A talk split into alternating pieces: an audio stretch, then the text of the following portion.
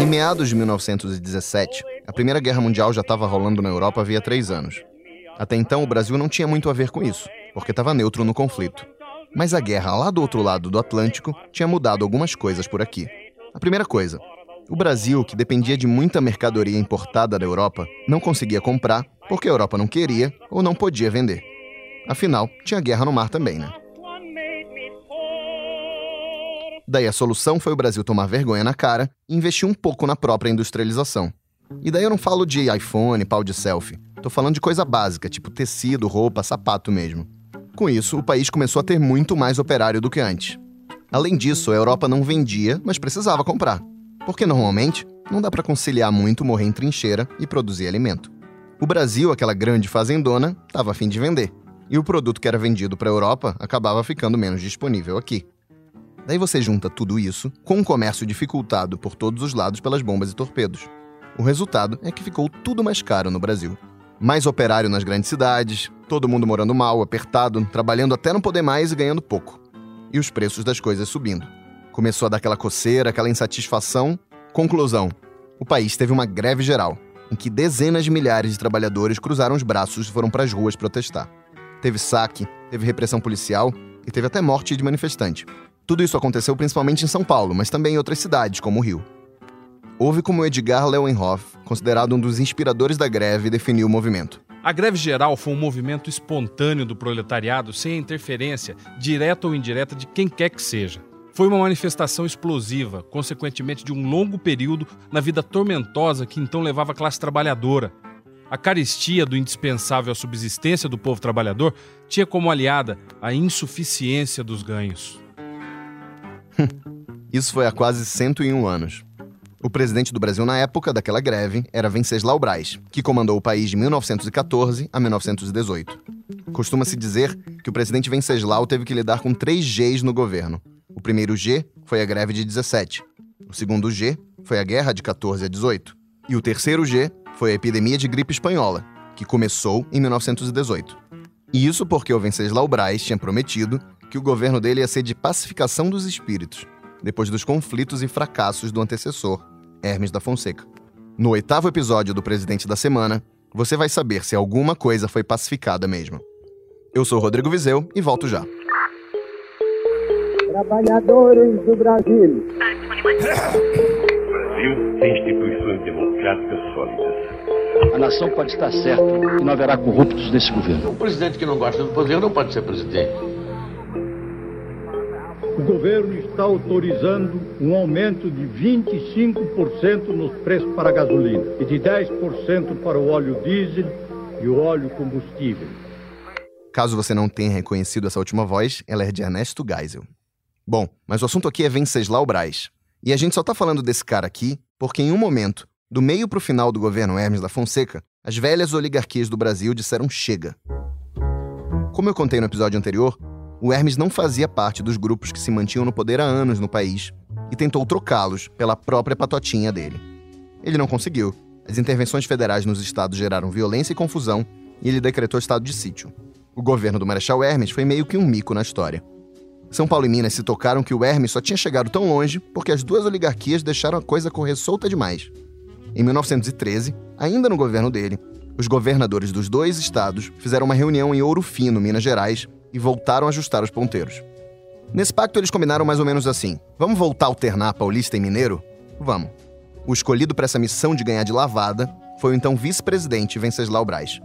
Venceslau tinha no currículo que era preciso para isso: mineiro, de família política tradicional, todo bem criado, tinha bochechinha rosada. Ele era formado em direito em São Paulo e tinha toda uma carreira em cargos públicos, inclusive como governador de Minas Gerais. Isso bastava, né? Venceslau não era nem um gênio, mas também não tinha fama de estúpido do Marechal Hermes. Ele não era exatamente um ousado, mas isso parecia bem ok depois dos ímpetos do governo anterior. Venceslau fazia jus à sua origem. Era mineiríssimo, pacato, com aquela fala bem mansa. Como vice-presidente, enquanto o titular Hermes fazia das suas no Rio, Venceslau mal ia na capital. Ficava lá intocado na fazenda dele em Minas, quieto, pescando. O jornalista e poeta Emílio de Menezes, que satirizava tudo naquela época, escreveu: Moço de sorte o Venceslau. É o primeiro caso que conheço de promoção por abandono de emprego.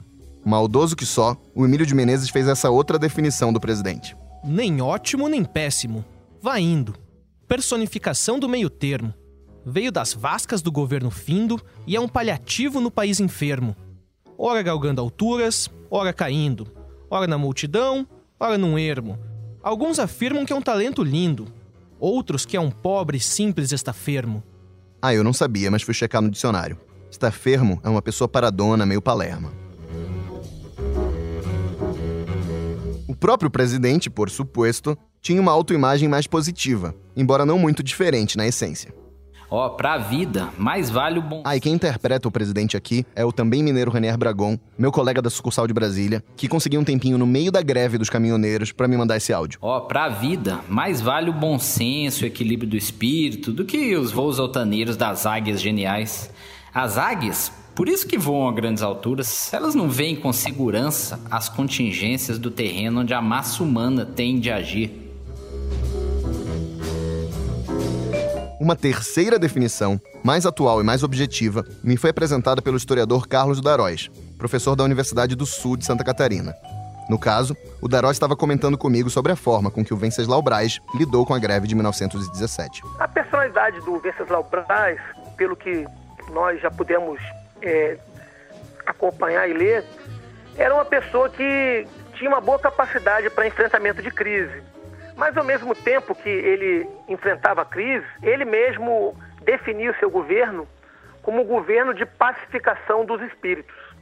Ele tinha essa veia de negociação. E nós vemos que o caso das greves é um caso bastante emblemático. Porque da mesma forma que ele decreta o estado de sítio, ele toma uma série de medidas com um cunho bastante autoritário, ele, por outro lado, também entabula uma série de negociações que levam a, a, ao atendimento de algumas pautas e algumas demandas do operariado. Então, não era um homem de força, como alguns presidentes anteriores, como Floriano foi, mas sabia é, exercer a força quando preciso, sabia se, se, definir, decidir a própria saída do Brasil da neutralidade, entrada na guerra, mostra essa, esse espírito de decisão dele, mas também sabia negociar e conciliar. Greve de 17 não era só sobre melhores salários. Naquela época, era uma utopia direitos trabalhistas como os de hoje. Ou enfim, como os que tinham até o ano passado. Os trabalhadores queriam menos trabalho noturno, principalmente para as mulheres, menos trabalho infantil, menos insalubridade e mais segurança. Essas reivindicações vinham muito de ideologias que ganhavam força na época, o comunismo e o anarquismo. Lembrando que 1917 foi o ano da Revolução Russa. Muitos dos operários eram italianos ou descendentes de italianos. Também haviam muitos espanhóis, e esses caras traziam da Europa essas ideias de pedir mais direitos, de se organizar e de fazer greve. Para os governos daquela época, não tinha esse papo não. A polícia reprimiu os grevistas e gente morreu. Entre eles, um jovem anarquista espanhol, José Martins. O enterro desse cara parou São Paulo. A greve se generalizou, teve pancadaria nas ruas e a cidade ficou ingovernável. Para os anarquistas, era a chance de transformar aquilo em uma revolução para derrubar o governo. O poder público reagiu mordendo e assoprando, com repressão e com negociação. Venceslau Braz, ele decreta o estado de sítio, uma medida bastante autoritária, para poder fazer um enfrentamento com essas greves, que praticamente coincidem com o período que o Brasil está declarando guerra à Alemanha, reconhecendo o estado de guerra imposto pelo Império Alemão. Então foi um momento crítico para o governo do Venceslau Braz, em função do Brasil estar se lançando num conflito para o qual não estava é, propriamente preparado e com uma grande questão interna, que era dar uma solução para essas greves. Mas usando essas medidas de força, o próprio, a própria declaração do estado de sítio, ele consegue também é, superar essa crise que, como eu afirmei, ela vem de um cenário global, não foi algo pontual no Brasil. O governo, inicialmente, ele combate o, o, o movimento grevista, né? Essas greves, elas não como forma de greve geral, mas em, em, de greves pontuais, se estende até 1919, até posterior ao mandato dele, mas algumas, algumas pautas, algumas reivindicações dessa classe operária, ela, elas são atendidas, como algumas melhorias de condições de trabalho e também um aumento salarial médio de 10% é, de maneira geral, no, na média do salário desses operários têxteis. Então, além da repressão, é, houve uma negociação também no sentido de procurar aliviar a pressão e atender algumas demandas do movimento operário. A fala do Daróis me leva a outra grande questão do governo Venceslau, que foi a guerra. Para refrescar a memória, a Primeira Guerra Mundial estourou em 1914, depois de o herdeiro do trono do Império Austro-Húngaro, Francisco Ferdinando, ser assassinado por um nacionalista sérvio. Gente, mas por que fazer guerra mundial por isso? Calma. Naquela época, a Europa funcionava com um sistema de alianças complexo entre os países, e tinha também muito nacionalismo e militarismo para todo lado. O coração da lógica desse sistema era, de um lado, os poderosos Reino Unido e França, com seus antigos impérios coloniais, e ali, amiga dos dois, a Rússia dos czares. Do outro lado, a Alemanha e seu aliado, o Império Austro-Húngaro, que não tinham aquele portfólio de colônia pelo mundo, mas estavam crescendo e ameaçando os ingleses e os franceses. No fim, o que existia era uma disputa de poder entre ricos quatrocentões e ricos emergentes.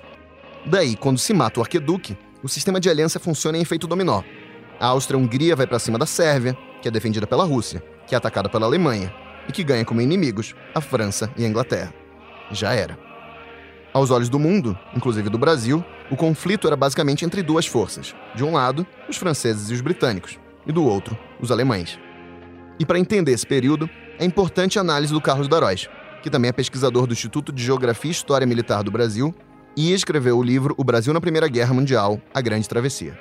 Quando Venceslau Braz ele assume, o Brasil era ainda um país neutro, mas mesmo sendo neutro, a guerra trouxe preocupações para ele, inclusive no aspecto de governo. Por quê? Havia algumas tensões que mostravam que a neutralidade do Brasil e a imediata estabilidade poderiam a qualquer momento ser rompidas. O aspecto que, que trazia uma inquietação para o, o, o governo é que, de imediato, surgiram dois grupos entre as elites brasileiras, entre a, a, classe política e até mesmo um debate muito intenso pela imprensa, pela mídia, no sentido de grupos que se apoiaram ideologicamente, é, se alinharam ideologicamente aos alemães, os germanófilos, e outro grupo que se alia aos aliados, os aliadófilos. O ministro, é, da, o chanceler, ministro das Relações Exteriores de Venceslau Braz era Lauro Miller, uma pessoa que tinha uma simpatia pelos alemães e inclusive era descendente de alemão. O maior líder que se alinha ao lado dos aliados e começa uma campanha muito intensa pela imprensa, por meio de debates e comícios, foi justamente Rui Barbosa, que havia sido derrotado pelo Venceslau Braz na eleição. Então, boa parte é, do período que antecede a entrada do Brasil na guerra ele é consumido nesse debate que envolve o, o, próprio ministro das Relações Exteriores, o Lauro Miller, sendo confrontado pelo grupo de oposição liderado pelo Rui Barbosa.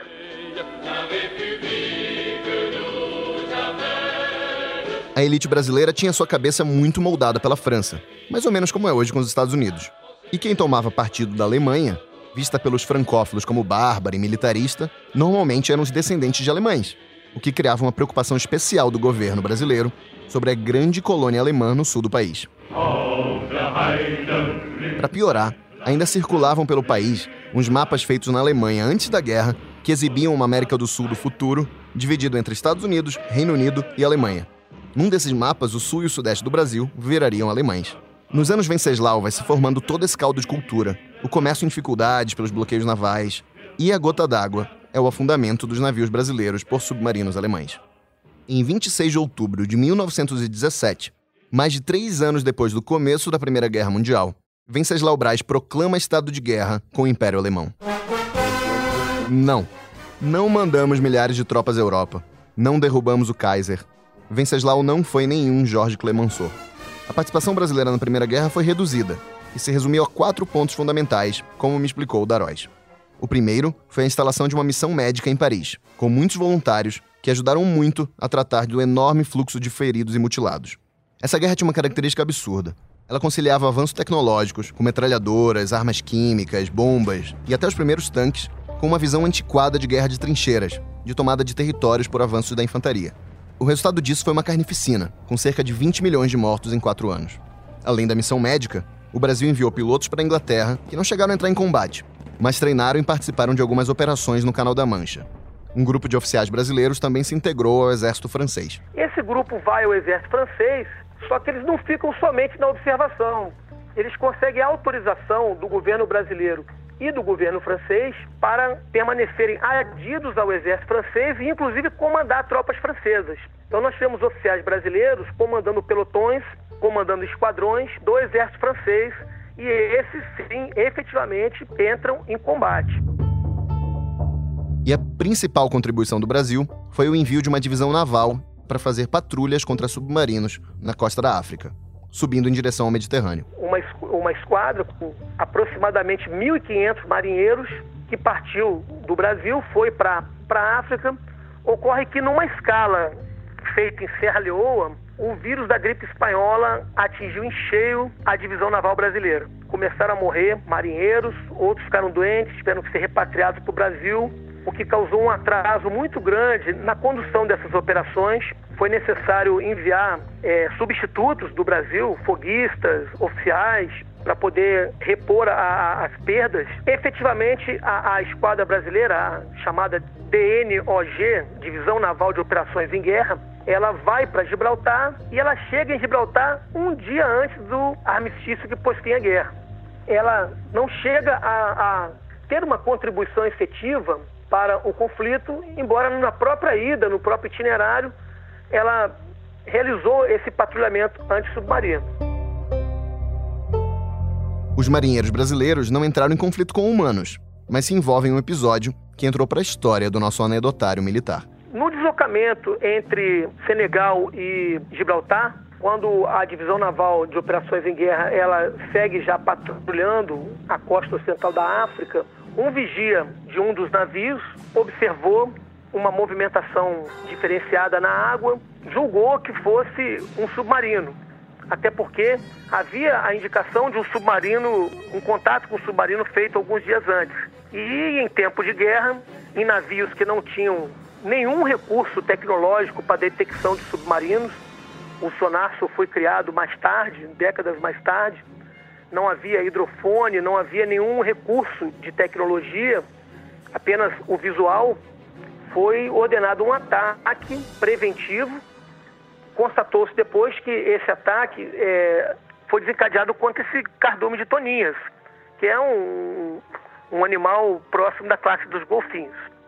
Isso ficou conhecido como Batalha das Toninhas, ao longo dos anos foi, foi apresentado como uma forma de anedota, até questionando a capacidade daqueles marinheiros, o preparo profissional, mas nós lembramos que em 1982, por ocasião da Guerra das Malvinas, com toda a, a, a instrumentação eletrônica nos navios da Marinha Real Britânica, o que havia de, de bom e do melhor, a Marinha Real Britânica, uma fragata, atacou duas baleias, também nas mesmas condições na guerra não há muito tempo para verificar e perguntar depois. Então, preventivamente, se lança o ataque, se julgado uma ameaça para a esquadra, e esse ataque depois verifica-se o que aconteceu. Aproveitando o gancho do ataque aos cetáceos, o Daros fez um comentário que eu achei bem pertinente sobre a nossa tendência de minimizar a importância do Brasil e até mesmo de ridicularizar um pouco a nossa história. De uma maneira geral, o brasileiro médio, o leigo, próprios setores da mídia, é, existe uma tendência de minimizar, de depreciar a própria produção cultural brasileira. Se a gente for ver qualquer produção que indique o tempo do Império, o tempo de Dom Pedro, seja novelas, seja peças de teatro, o viés é sempre negativo. No caso das guerras também. Primeira Guerra Mundial e a Segunda, se nós formos olhar para o tamanho dos conflitos, para a magnitude que foi a primeira, depois a segunda, a nossa participação ela foi pequena. Ela não foi decisiva para a guerra. Porém, tanto para a primeira guerra quanto na segunda, a nossa participação foi essencial para o Brasil. O Brasil ganhou um protagonismo diplomático que não possuía, principalmente em razão do Hospital Militar em Paris. Na Conferência de Versalhes, que se seguiu ao final da guerra, ao, ao, ao armistício, o Brasil teve três cadeiras de delegados, tendo direito a três votos. Mais do que Portugal, por exemplo, que mandou um corpo de exército com mais de 20 mil soldados para lutar. Então o Brasil ganhou um capital diplomático que não possuía. Um segundo aspecto interessante é que, em função da interrupção do comércio marítimo internacional é, devido à guerra, houve um surto industrial no país. Então, várias pequenas indústrias, lógico, indústrias de pequeno porte, começaram a surgir no Brasil. Produtos que antes eram importados da Inglaterra, da Alemanha, da França, começaram a ser produzidos aqui no Brasil, dando um pequeno incentivo à industrialização. O grande benefício que o Brasil recebeu de ter participado na, na, na Primeira Guerra foi efetivamente nas Forças Armadas. As Forças Armadas brasileiras estavam despreparadas para participar desse conflito. E após o final da Primeira Guerra, houve um despertamento para essa questão de modernização, de, de reformulação. A Marinha contrata uma missão naval nos Estados Unidos para vir ao, ao país, para modificar processos, para auxiliar a construção de navios. E o Exército contrata uma missão militar na França. Então, a partir de 1919, uma missão francesa vem ao Exército e ela modifica completamente o Exército brasileiro. Até hoje, passados 100 anos, o Exército brasileiro tem muito do Exército francês em si. É criada em 1919 a aviação do Exército, chamada na época de aviação militar, lembrando que a Marinha tinha sua escola de aviação desde 1916 e o Exército finalmente constrói no Campo dos Afonsos, no Rio, a sua escola de aviação militar. Também são introduzidos os carros de combate pelas mãos do capitão José Pessoa, o que trouxe ao Brasil uma, área de modernidade para suas forças armadas. Se para o conflito, né, para a guerra, pelo seu tamanho, a participação brasileira foi muito pequena, ela não produziu um efeito decisivo, por outro lado, para o país, a participação nossa foi muito importante, porque produziu modificações no campo econômico, no campo político, no campo social e principalmente no campo militar. No governo do Brasil, o Venceslau Braz viveu ativamente todas essas transformações, deixando o poder quatro dias depois do fim da Primeira Guerra Mundial, em novembro de 1918. Fora do poder, ele até ia se envolver em política ocasionalmente, mas uma vez ele disse: Depois de ter sido presidente da República, a nada mais deve aspirar um homem na vida pública. Como tantos políticos da Primeira República, Venceslau vai desaparecendo da vida pública após a Era Vargas e o que vem depois. Embora morrer mesmo, ele só fosse morrer em 1966, já na ditadura militar, aos 98 anos, tornando-se o mais longevo ex-presidente da nossa história. A eleição e o governo do pacato Venceslau Braz deixou claro que a política do café com leite era uma espécie de transatlântico, difícil de ser derrubado, mesmo com essas crises. Mas um iceberg começava a surgir no horizonte, em parte devido a tantos acontecimentos. Os anos da distante guerra europeia deixaram como saldo um Brasil com mais comerciantes, mais indústrias, mais operários e mais vida urbana. Ficamos menos lavoura e mais cidade. Mas os capitães desse transatlântico iam demorar a ver isso. Em 1918, o Brasil voltou a eleger o paulista Rodrigues Alves, presidente do comecinho do século, para a presidência da República. O problema do ex-presidente é que um dos três Gs do governo Venceslau continuava a assombrar o país, e a gripe espanhola ia fazer do novo presidente uma de suas vítimas.